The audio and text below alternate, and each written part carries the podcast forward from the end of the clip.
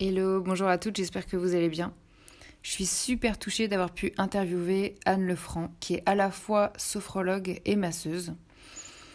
Elle va vous expliquer euh, en détail quels sont les bienfaits des massages pour les personnes qui euh, ont des acouphènes. Elle va prendre le temps de vous expliquer non seulement ce que c'est et également comment s'en libérer. Euh, j'ai été très touchée par le fait qu'elle travaille pour une association qui accompagne les personnes atteintes d'un cancer. Et moi, j'ai été super touchée par cet épisode puisque je trouve que Anne Lefranc est euh, très ouverte d'esprit, hyper rassurante. En fait, elle a envie de redonner de la force euh, aux femmes, de leur redonner la, liberté de faire euh, leur choix pour elles-mêmes et de se soutenir elles-mêmes. Donc je vous invite à écouter cet épisode et je vous souhaite une super bonne écoute. Donc Anne, bienvenue sur le podcast Bien-être et Vaillance. Bah, merci beaucoup. Avec grand plaisir. Euh, avant que je commence à te poser des questions spécifiques, est-ce que tu veux bien nous présenter ton activité et nous dire euh, ce que tu fais? Oui, alors euh, bah, écoute, je suis sophrologue. je suis diplômée depuis 2019 et j'ai fait aussi une formation donc en massage bien-être l'année qui a suivi et je suis diplômée depuis juin 2022. Euh, non, attends, je suis diplômée de 2021, pardon, pour la sophrologie et juin 2022 pour le massage. Et, euh, et voilà, donc là, j'en suis là aujourd'hui. Super. Et euh, est-ce que tu veux bien nous expliquer déjà pourquoi toi tu t'es orientée vers ces activités? Euh, alors, ça va être peut-être un peu long. En fait, j'ai fait un burn-out en 2017 mm. qui m'a fait réfléchir et j'ai décidé de ne pas reprendre ce que je faisais auparavant. Donc, j'étais graphiste. Et ça faisait déjà quelques années que je réfléchissais à une reconversion, mais je n'avais pas réussi à passer le pas euh, pour plein de raisons. Et donc, avec ce burn-out, je me suis dit, bon, bah, c'est les temps de, de faire ce changement. Et puis, euh, en fait, c'est en discutant avec la psychiatre qui m'a aidé à remonter la pente, euh, que je me suis souvenu que j'avais fait de la sophrologie quand j'étais plus jeune et que j'avais beaucoup aimé cette, euh, cette discipline. Donc, euh, je me suis renseignée pour savoir ce que c'était aujourd'hui, ce que c'était devenu, etc., comment on se formait. Et, et ça m'a intéressée parce que j'avais déjà cette idée qu'il fallait pas oublier son corps, que le corps nous manifestait beaucoup de choses au niveau de nos problème de relation euh, psychique. Voilà. Hmm. Quand on n'est pas assez à l'écoute de soi, et ben notre corps finit par nous dire, euh, manifester des choses. Donc, euh, je trouvais que c'était un bon, un bon lien de, pour remettre un petit peu de cohérence au niveau du, corps et de l'esprit. Et ça c'était plus facile aussi que de reprendre des études de psycho, qui m'emmenaient peut-être un peu loin. Et après, le massage, c'est parce que c'était ma, première idée de reconversion en, 2014 qui n'avait pas abouti. Et je trouve que le lien aussi du toucher est hyper important et ce qu'on n'a pas du tout en sophrologie, on ne touche pas du tout la personne. Et je trouve que ça, c'est quelque chose qui me manquait dans ma pratique. Donc, euh, quand j'ai vu euh, cette euh, possibilité de faire cette formation de massage, bah, j'ai sauté sur l'occasion parce que comme ça, je retrouvais un peu mon idée première et je trouve que ça s'articule très très bien avec la sophrologie, ça, ça va très bien ensemble. Donc voilà pourquoi j'ai fait ces choix-là. Et je vais rebondir sur ce que tu dis. Quand tu dis euh, pour toi c'est important de, de, toucher la personne, est-ce que tu viens nous expliquer pourquoi? Alors pour plein de raisons déjà, parce que le toucher ça crée en fait des réactions au niveau euh, des sensations de la personne. Ça va réactiver même euh, des connexions neuronales, euh, physiologiques, etc. Euh, on sait que le pouvoir du toucher, c'est hyper important, notamment chez les enfants, chez les bébés, que ça aide au développement psychomoteur, que ça aide aussi à la perception de soi et à son acceptation. c'est bénéfique au niveau de la santé en général, hein, pour baisser le stress, pour baisser la fréquence cardiaque, ça améliore le schéma corporel, euh, c'est un toucher doux, donc c'est aussi pour des personnes qui ne sont plus euh, touchées, euh, soit parce qu'elles sont âgées ou, pour d'autres raisons. En fait, ça redonne en fait tout un tas de, de bienfaits, aussi autant psychiques que physiques. on voit vraiment une modification même au niveau corporel quand on masse les gens assez régulièrement. Donc c'était pas, c'était important de pas être que dans le mental, d'être, de reconnecter le corps et l'esprit par la sophro, mais c'était important aussi de d'amener de la douceur, du bien-être aux gens par le biais du massage. Je suis impressionnée par tout ce que tu viens de dire. Euh, ah ouais, par, tous les bienfaits que tu as cités en fait du, du, du, du toucher en soi. Ouais, c'est non, c'est vrai, hein, franchement, c'est, c'est prouvé. Mm. C'est prouvé que c'est extrêmement bénéfique, et notamment parce que là, j'ai fait une, formation euh, pour euh, enfin, faire du massage sur les bébés. Mm. Et on a vraiment, il y a une étude qui a été faite avec des bébés qui ont été massés euh, tous les jours, d'autres une fois par semaine et d'autres pas du tout. Hmm. Et en fait, le développement est. Enfin, les enfants qui ont été massés enfin, tous les jours ou une fois par semaine, on voit le, on voit le bénéfice sur leur développement psychomoteur. C'est tellement drôle que tu dis ça parce que, bon, moi je sais pas si j'ai été massée, peut-être pas. peut-être que j'ai un petit retard, je sais pas. Mais euh, j'ai une de mes amies qui, qui masse son enfant et en fait c'est hum, je pense que c'est les, nouvelles générations qui donc ont un enfin savent peut-être mieux éduquer euh, leurs enfants que les anciennes générations et moi c'est vrai que jamais j'aurais eu l'idée que l'on puisse masser son enfant et je suis impressionnée par ça en fait. Ouais, alors des fois en fait euh, t'as pas bon t'es pas maman. Non non. Voilà. Bah, peut-être que si tu étais maman, tu trouverais ça tout à fait naturel, en fait. Hmm. Euh, parce que quand tu changes ton bébé, quand tu le prends dans les bras, tous, tous ces contacts-là, ça fait, c'est, pas forcément un temps de massage, mais c'est un, un, temps de toucher. Et ce temps de toucher, il est tout le temps, en fait. Euh, euh, par exemple, quand tu mets ton bébé sur ton, sur ton corps, quand tu sais, tu fais du pot à pot, hmm. ça aussi, c'est du toucher, hein, c'est toujours une transmission, etc. Donc en fait, peut-être que naturellement, de façon spontanée et instinctive, euh, tu aurais touché ton, enfin, tu toucherais ton bébé. Euh, comme, un, comme une sorte de massage, quoi. Sauf que tu n'as pas forcément un protocole, etc. Hmm.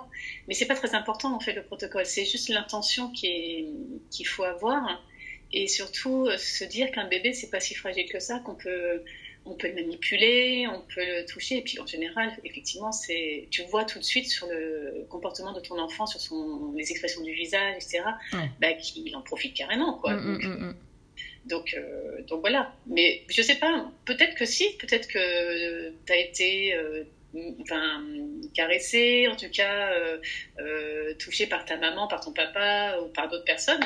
Euh, et que tu as gardé quand même quelque chose en toi de, tout ça. Et ça, c'est, je suis d'accord, effectivement, ça c'est sûr que j'ai été euh, euh, touchée dans, dans ce sens-là.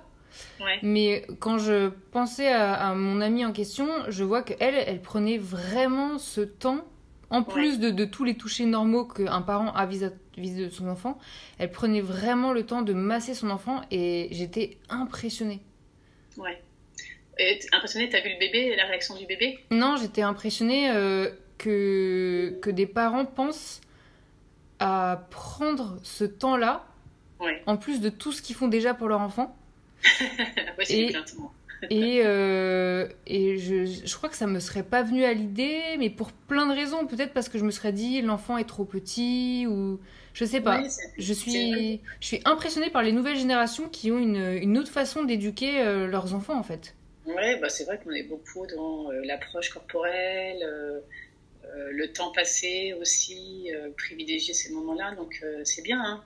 Au, contraire, hein, allons dans ce sens-là le plus possible. Hein. Ce n'est pas ancré dans notre culture à nous, hein, le, massage, mais dans, les, dans les cultures asiatiques.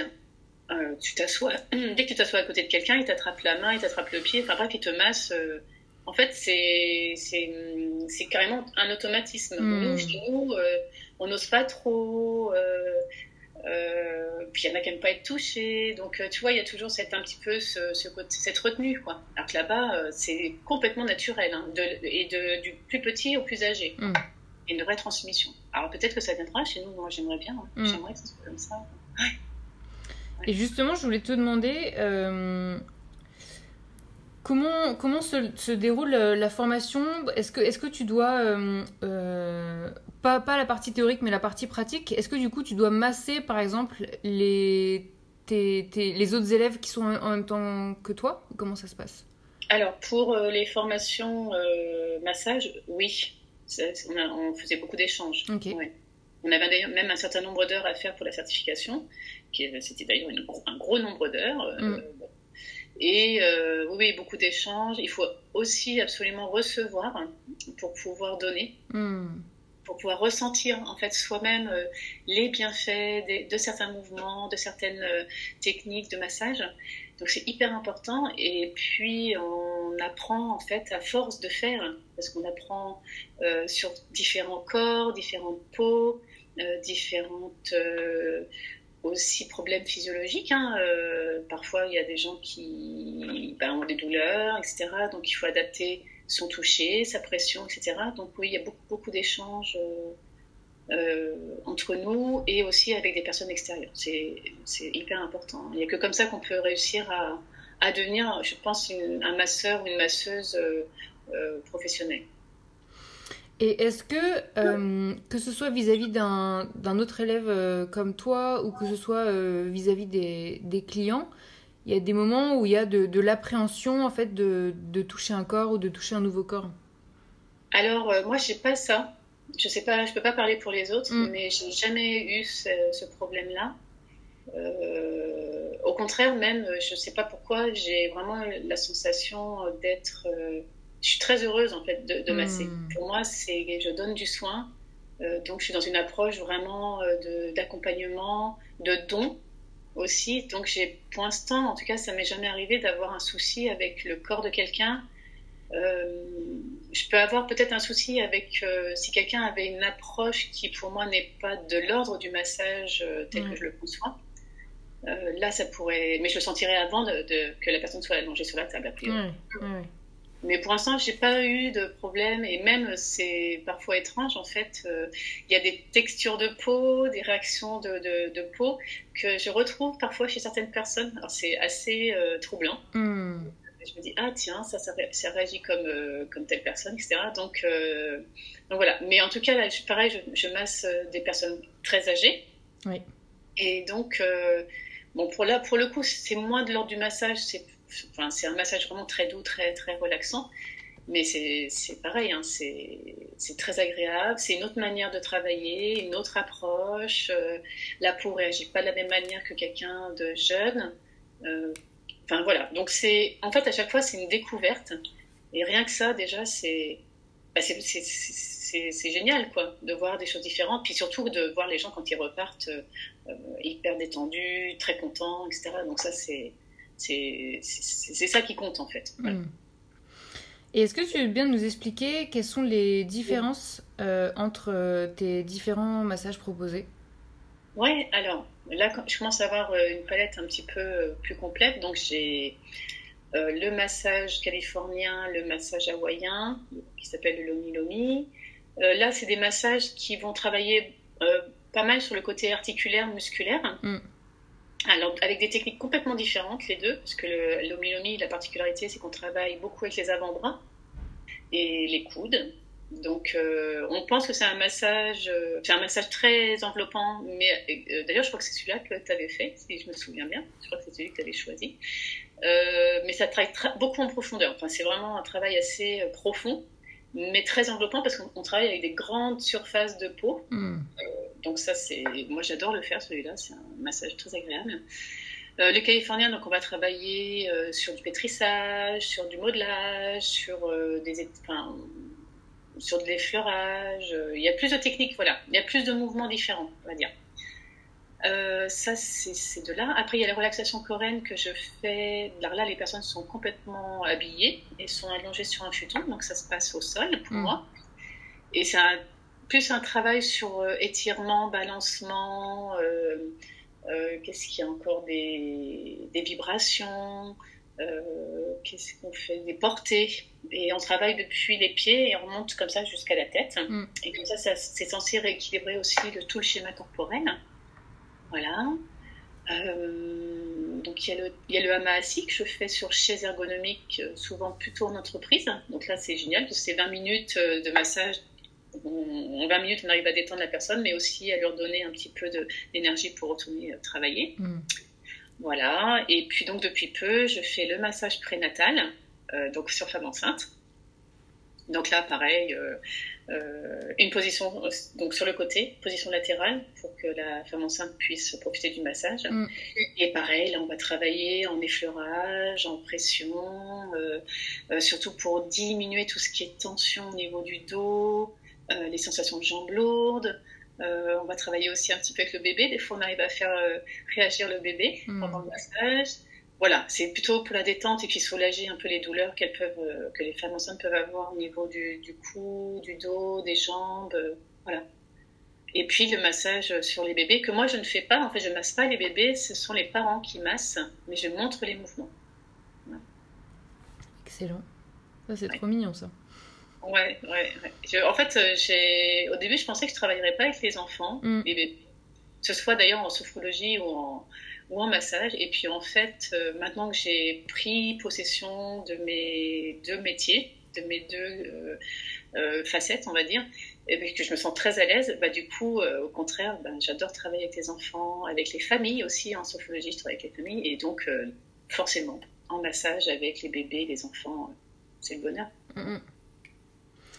Et du coup, en fait, à qui s'adressent euh, tes séances de, de, massage et de, de sophro? Elles visent euh, soit quel type de personnes, soit quel type de problématiques Alors, tous les, toutes les personnes, j'ai euh, en massage, on va dire, bon, ben, maintenant, j'ai plus aucune, aucun problème d'âge.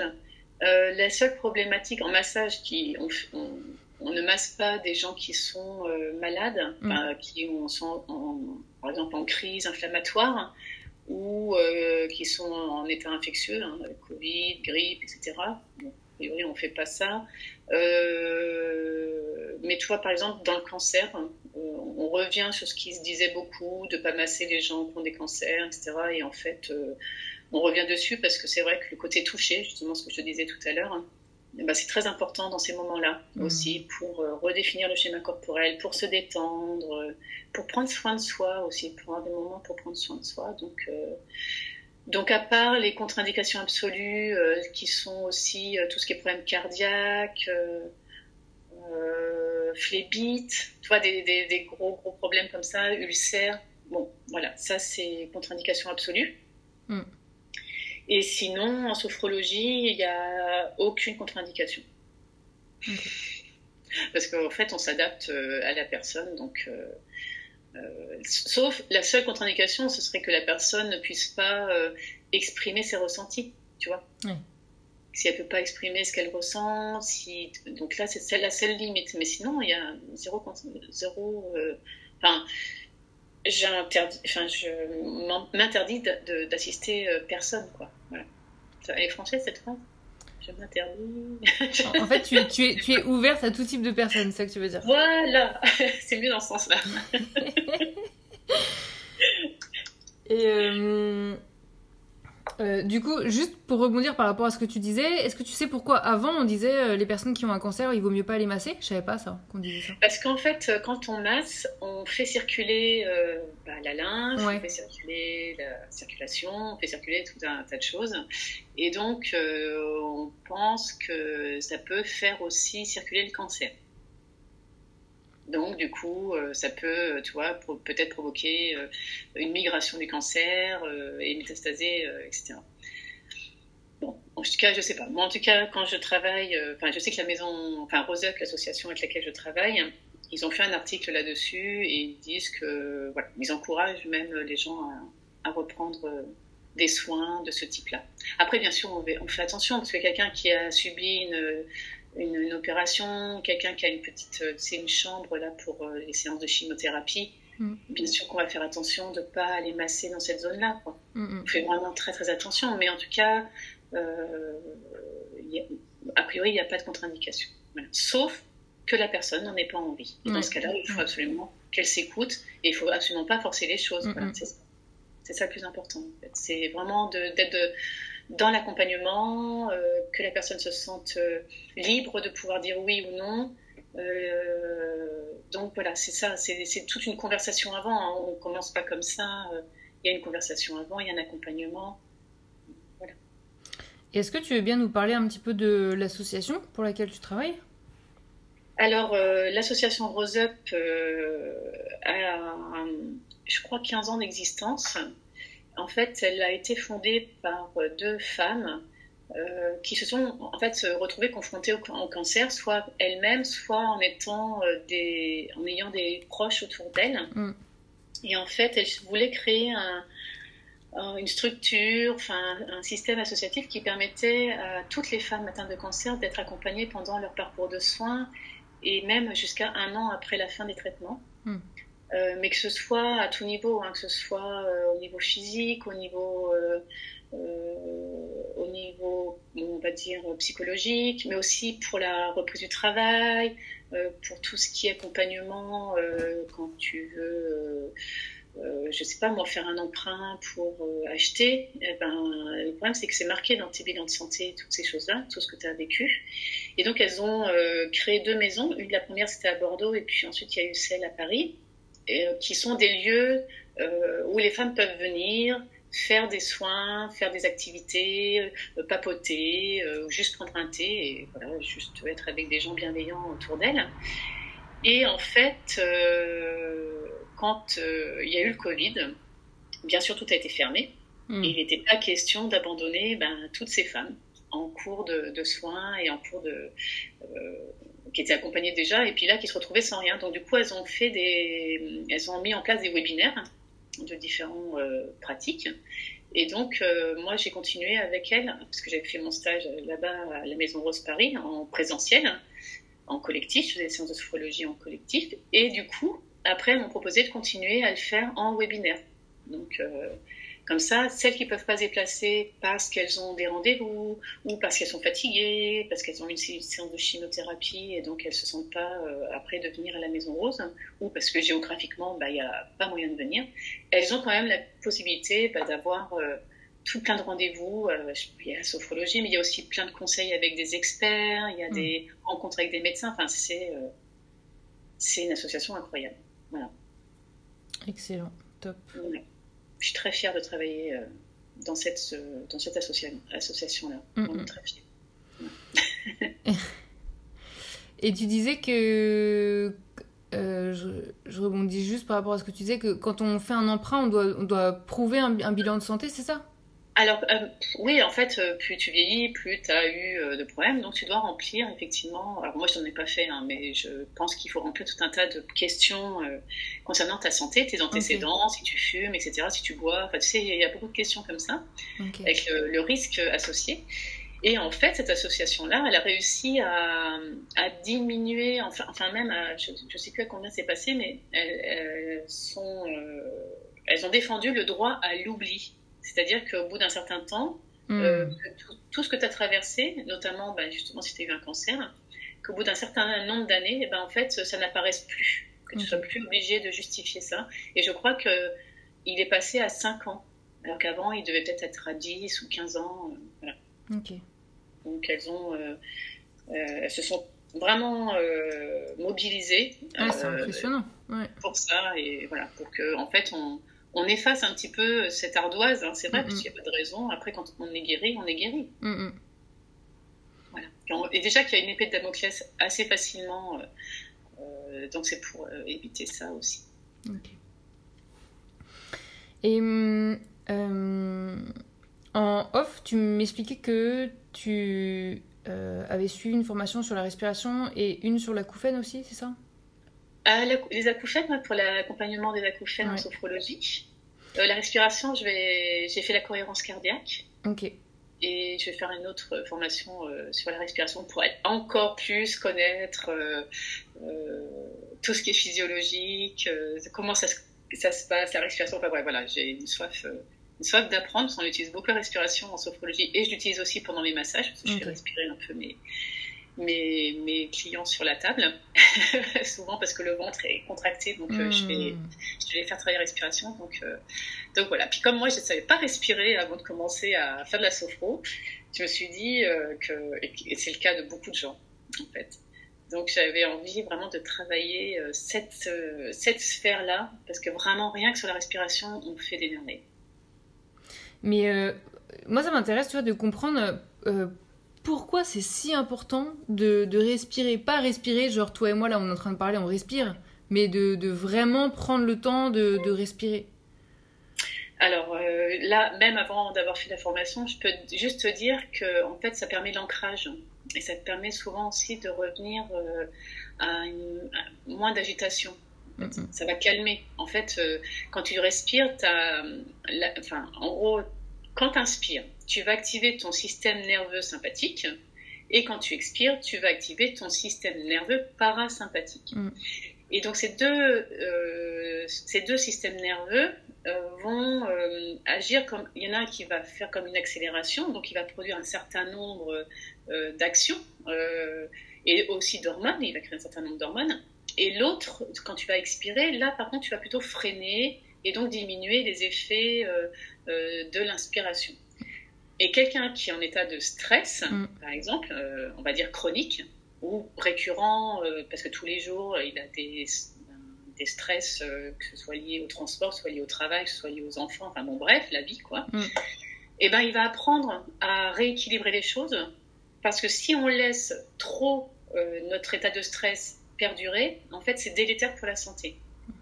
Donc, on va essayer de contrecarrer ça par le biais d'une respiration consciente, euh, d'agir sur voilà l'inspire, l'expire, pour redescendre en fait les effets du stress et tout un tas de choses. Donc ça agit sur le sommeil, ça agit sur la digestion, ça agit sur tes humeurs, sur ta capacité même à peut-être à, à, réagir à certaines situations plutôt mm. que de réagir de façon automatique, peut-être euh, prendre du recul, avoir le temps de prendre un peu de recul, de lâcher prise et ne pas euh, voilà, répondre à, à, une stimulation extérieure de façon automatique. Donc c'est la respiration, c'est hyper important et aussi même si c'est un acte involontaire, la respiration, parfois, on ne fait pas attention, mais on se retrouve en apnée. On est en apnée. Et par exemple, euh, euh, peut-être que tu auras remarqué ça, mais des fois, quand tu lis tes mails, est-ce que tu t'es pas déjà rendu compte que étais, euh, tu t'étais mis en pause? Ouais. Non, ça me fait rire parce que c'est sûr que moi, il y a tellement de moments où je me concentre, mais pas du tout sur ma respiration, alors je sais que je devrais, quoi. Ouais, bah, c'est ça, voilà. C'est vraiment l'idée de se recentrer, de revenir à soi dans le moment présent. Mm et puis de mettre un petit peu à distance les choses autour de soi, juste par, par le biais de la respiration. Mm. C'est vraiment, euh, euh, c'est très très puissant, hyper puissant et, et, super facile à faire, mais il faut juste savoir comment faire. Quoi. Ouais. mais c'est drôle parce que c'est quand même impressionnant euh, quand on entend tout ce qui tourne autour de la respiration, de se dire mais il y a des bienfaits incroyables, etc. alors que c'est un truc qu'on fait tous les jours par réflexe et sur lequel justement on n'apporte plus aucune conscience tellement ça se fait automatiquement quoi. Ah ouais, ouais. Bah, bah, je pense que les gens qui ont des crises d'angoisse ou qui sont des grands anxieux euh, peuvent te dire que la respiration, euh, ils savent que, que ça agit vraiment chez eux. Parce que, par exemple, quand ils ont une, as une crise d'angoisse, bah, des fois, tu te mets à, tu sais, c'est bloqué, quoi. Tu sens que c'est bloqué au niveau de ton diaphragme, etc. Et donc, il faudrait juste euh, reprendre le contrôle respiratoire et arrêter euh, ce, bah, soit cette hyper euh, accélération, soit au contraire, tu vois, cette descente mm. complète. Donc, en général, ouais, les gens qui ont des problèmes de ce type-là, ils savent que la respiration, c'est hyper important. Alors que nous, Bon, quand on a des petits, je sais pas, moi, depuis que j'ai commencé la sophro, je sais pas, ça va beaucoup mieux. Je me sens moins happée par des choses, etc. Mm. Mais j'ai connu des épisodes dans ma vie où c'était très très compliqué. Et je savais pas respirer du tout. Et même d'ailleurs, au tout début de la formation en sophrologie, euh, je me suis dit, ah bah ouais, d'accord, ok, euh, je respire pas du tout avec mon ventre, par exemple, enfin, avec, au niveau abdominal. Euh, mon diaphragme était complètement bloqué, alors qu'aujourd'hui, il l'est plus. Mm. Et donc, ça a amélioré tout un tas de choses au niveau digestif, au niveau posture. J'avais moins de douleur dans le dos. Enfin, bref, c'est vraiment une réaction en chaîne de plein de bienfaits. Voilà. Ouais, top. Top, ouais. Top et facile. et euh, tu me parlais de, d'accompagner les personnes qui ont des acouphènes. Est-ce que tu veux bien de, euh, me dire déjà ce que c'est que les, acouphènes et après comment, euh, comment tu réussis à les aider ces personnes-là? Alors, déjà, l'acouphène, ce qui est la particularité de ce trouble, c'est que c'est ton cerveau qui crée un son qui n'existe pas. C'est pas vrai. Mm. Alors, il peut y avoir différentes raisons. D'abord, il faut éliminer la, raison médicale. Il faut absolument aller voir un médecin, un mm. ORL. Il va faire euh, des examens, etc., pour, pour euh, justement éliminer la raison médicale. Parce qu'il peut y mm. avoir une raison médicale, évidemment. Soit euh, bah, une inflammation, soit une intoxication. Enfin, il y a plein de raisons qui peuvent donner justement des problèmes au niveau des oreilles. Mm. Et une fois qu'on a éliminé cette cause-là, qu'on est sûr que c'est pas physique, physiologique, on va dire, eh ben, on va aller euh, t'expliquer que c'est donc une pure création euh, de ton esprit, que euh, en fait ton mental se met en, comme s'il était en mode danger, parce qu'en fait il va focaliser sur ce bruit, ce bourdonnement, etc. dans, dans l'oreille, enfin, dans cette sensation d'avoir un bourdonnement dans l'oreille. Mm. Euh, donc après, d'abord, il faut quand même faire un petit questionnaire pour évaluer la gêne que ressent la personne avec ses acouphènes. Parce qu'on n'est pas tous égaux, pareil, par rapport à ça. Il y en a chez qui ça va être très prononcé et d'autres avec qui ça va être moins prononcé. Donc du coup, pour l'accompagnement, ça, ça, va être important de savoir euh, quel est euh, son degré de souffrance, en fait. Et après, on va aborder avec la sophrologie, en fait, des techniques de euh, de défocalisation, de diminuer, enfin voilà, de, remettre aussi les choses à leur juste place. C'est-à-dire qu'en fait, on va par exemple montrer que le corps est, très bruyant. Le corps fait beaucoup de bruit tout le temps en fait. Si tu écoutes ta respiration, elle fait du bruit, hmm. ta digestion fait du bruit, ta déglutition fait du bruit, euh, tout un tas de choses. Mais on fait plus attention puisque on s'est habitué à ça et qu'il n'y a pas de danger associé c'est même plutôt normal. Donc on va travailler voilà, sur des techniques qui vont permettre à cette personne euh, de, dé... enfin, de rendre la, la, problématique, enfin, cet acouphène moins anxiogène. Je suis hyper touchée par ce que tu viens de m'expliquer. C'est vrai? Ah ouais. Parce que tu es la première personne qui m'explique euh, vraiment ce que c'est que les acouphènes et qui m'explique comment accompagner. Je savais pas du tout qu'il y avait cette notion de, euh, euh, de on va dire, de, de, peur du danger, le fait de, de réexpliquer qu'il y a des bruits naturels au sein de notre corps. Je trouve ça mais tellement touchant. Ben voilà, en fait, c'est ben, c'est pour ça que en fait, j'ai voulu faire cette formation parce que je sais qu'il y a beaucoup de gens qui, moi-même, j'ai des acouphènes en fait, mais, mm. mais par contre, euh, je vis très bien avec, ils ne m'embêtent pas. Mm. Je me suis rendu compte, bah, pendant le Covid, tellement c'était silencieux, que j'ai pu entendre mes acouphènes, qui sont légers, hein, mais qui sont là. J'ai en permanence un petit bruit euh, dans les oreilles.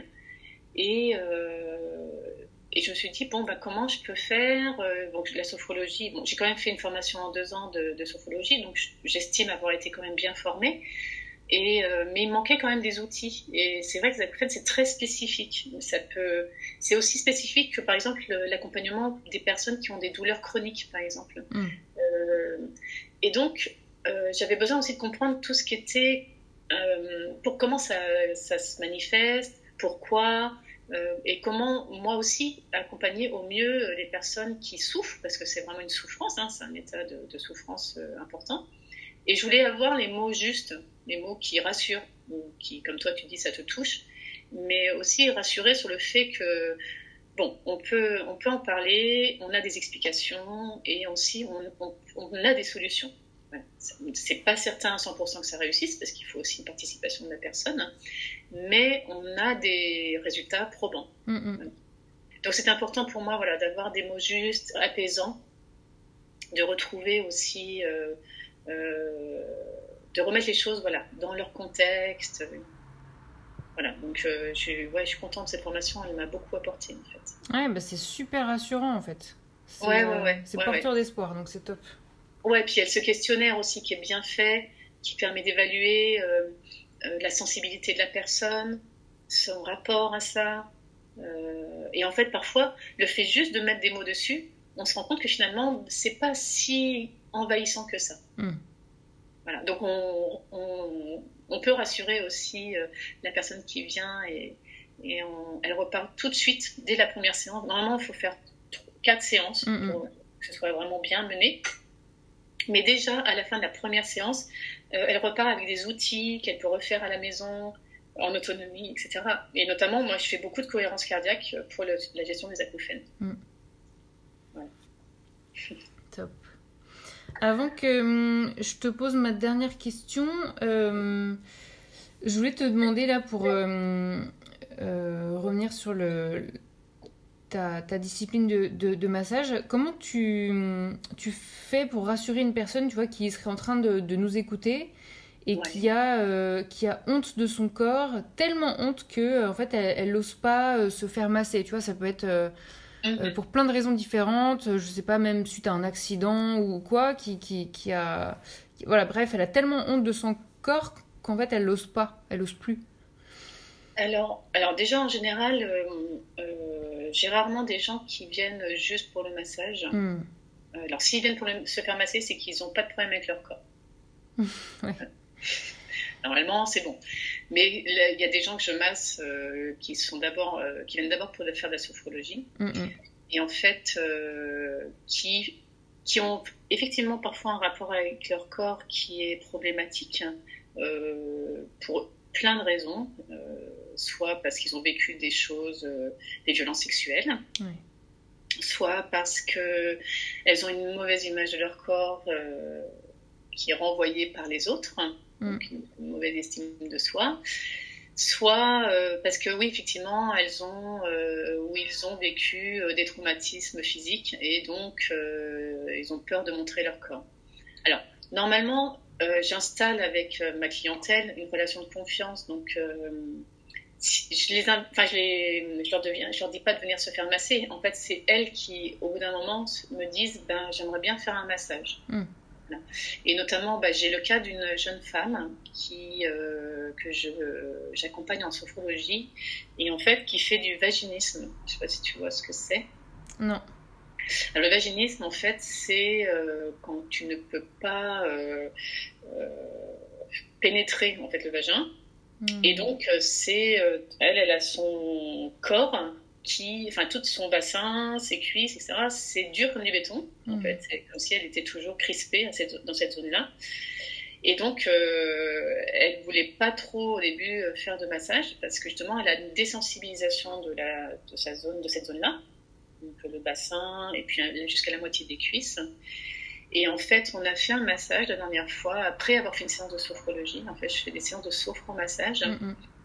Et du coup, elle a, elle a, elle, on va dire comment, elle s'est autorisée, parce que c'est elle qui m'a dit ça, elle s'est autorisée à ressentir des choses. Et mm. donc, elle a trouvé le massage très agréable et elle a senti, dans cette zone du corps qu'elle pensait être complètement désensibilisée, elle a ressenti des sensations. Et on a aussi beaucoup travaillé sur la zone du ventre. Et là, en fait, elle m'a dit, c'est comme il y avait, s'il y avait une bulle d'air qui était coincée depuis longtemps et qu'elle avait pu euh, sortir. Enfin, voilà, qu'elle avait pu éclater cette bulle d'air et qu'elle avait, cette, lui avait libéré euh, complètement toute cette zone. Hmm. Donc, euh, donc voilà, tu vois, mon accompagnement, il est global. Mais si je devais, euh, par exemple, recevoir quelqu'un qui arrivait pour n'importe quelle problématique, je la laisserais venir à moi en lui disant, bon, moi je fais des massages, mais voilà, il y a déjà une alliance qui se fait avant par le biais de la sophrologie, par le fait des, par le temps d'échange qu'on prend à chaque fois. Donc, euh, voilà. Et euh, une personne, tu vois, qui. qui. Je sais pas comment expliquer, mais en gros, qui, qui, a, qui a, tellement honte de, de son corps parce qu'elle le trouve trop moche ou trop déformé ou, ou pas des. ou je sais pas, enfin, affreux, quoi, à ses yeux. Ouais. Euh, est-ce que je sais pas, est-ce qu'on peut, est-ce que, est-ce qu'on peut dire à cette personne que elle, c'est, enfin, c'est pas parce qu'elle a cette image-là de son corps-là que euh, qu'elle doit ne, ne, pas se faire masser ou quoi, et qu'au contraire. Euh, ah oui, ben, ça c'est sûr. d'abord, on va travailler dessus souvent en sophrologie. Hein. On va ah travailler sur euh, justement la perception du corps. parce que souvent, en fait, je sais pas si tu connais cette, ce, ce, problème-là, mais les gens souffrent de dysmorphophobie. En fait, ils ont une, ils, ils, ont une image de leur corps qui est déformée. Hmm ils se voient avec euh, bah, justement des trop, trop grosses fesses euh, ou des trop petits seins ou des ceci cela etc mais en fait parfois bah non ça ça c'est pas vrai quoi et puis c'est et puis le problème c'est qu'on est dans un dans une société où on se compare on se juge etc mm. Donc il faut d'abord se réconcilier avec son corps. Mais souvent, justement, le massage, ça aide beaucoup justement à se réconcilier avec son corps. Moi, je, je porte zéro jugement sur les personnes qui, qui s'allongent sur la table de massage. Hein. Je, on est tous différents et, et au contraire, euh, voilà, c'est, je, je, pense qu'il faut vraiment travailler sur sa représentation personnelle, sur l'image qu'on a de soi et surtout pacifier avec ça. Mais c'est vrai que c'est un long, souvent un long cheminement et puis c'est, mais c'est vrai que c'est des gens souvent qui vont pas venir naturellement vers le massage. C'est dommage. Oui, parce que moi je pense à des, des vieilles femmes qui, qui, qui, à force de vieillir, finissent par se dire non, mais là je peux pas aller me faire masser, t'imagines, euh, mon corps il est affreux. Et je trouve ça tellement triste d'entendre ça. Ou des personnes qui vont avoir un cancer, ou je sais pas, qui ont, qui ont un sein qui leur manque parce que voilà, elles ont été mutilées euh, pendant le cancer, etc. Qui, qui osent pas, ou des personnes qui ont une pilosité trop importante. Enfin, il y a tellement de ah oui, alors justement, euh, comme tu parles de la pilosité, c'est bien, c'est que ça me permet de rebondir dessus, c'est que j'accepte euh, tout le monde, donc je hmm. euh, j'ai pas besoin que les femmes viennent épiler, c'est pas, ça me, ne vous en faites pas, ça ne me rebute pas, hmm. donc ne vous prenez pas la tête avec vos poils, hmm, vous êtes les bienvenus comme vous êtes. Déjà ça pour vous décomplexer, de toujours devoir être nickel, parfaite, avec rien qui dépasse. Euh, et puis, ben, là, justement, moi, je, masse une femme de 82 ans. Mm, mm. Euh, toutes les semaines. Mm. Et en fait, euh, elle est toujours en train de dire Oh, ben, je suis comme ci, je suis comme ça. Et, et, en fait, moi, je lui renvoie toujours qu'elle est magnifique. Et, et, voilà, et qu'elle prend soin d'elle, que c'est super. Et, et, en fait, elle adore ce moment-là. Voilà. Même si elle repart pas forcément en se disant euh, qu'elle est plus belle ou quoi que ce soit. En tout cas, elle a fait une pause dans tout ça, où elle s'est laissée être ce qu'elle était sur euh, avec. Parce qu'on est vulnérable hein, quand on est sur une table de massage. Hein. On est vulnérable parce qu'on est justement déshabillé. Euh, donc c'est aussi, il faut vraiment faire confiance à la. Il faut vraiment avoir confiance en la personne qui, qui va nous, nous masser. Mm. donc voilà, c'est un moment où on, où on laisse aussi tous ces préjugés, toutes ces, toute cette manière qu'on a de se regarder euh, euh, sans concession, hein, on est sans, sans, concession, ben là on, fait, on peut faire une pause et puis peut-être qu'effectivement après on peut se dire qu'on est bien, qu'on est mieux. J'adore. et hum, pour toutes les personnes qui voudraient te contacter, est-ce que tu veux bien nous, nous dire où est-ce qu'on peut te retrouver, où est-ce qu'on peut te suivre, tout ça? Eh ben, euh, donc j'ai un site internet. Mm-hmm. Donc il suffit de taper euh, Anne Lefranc euh, avec un T. et puis j'ai, euh, bah, je suis sur Google pour les trois lieux où je, je pratique. je suis sur Instagram, c'est Anne Lefranc, non c'est quoi? Anne Lefranc au front massage, je crois. Je suis pas trop, je me rappelle plus, mais ça doit être ça, Anne Lefranc au front massage. Et puis, mais tapez Anne Lefranc, puis je pense que vous trouverez. Il y aura des liens sur mon site pour se connecter à Instagram et à, Facebook. Super. Excellent. Ne pas hésiter à, me contacter. Euh, moi, je réponds à toutes les questions qu'on me pose. Euh, voilà.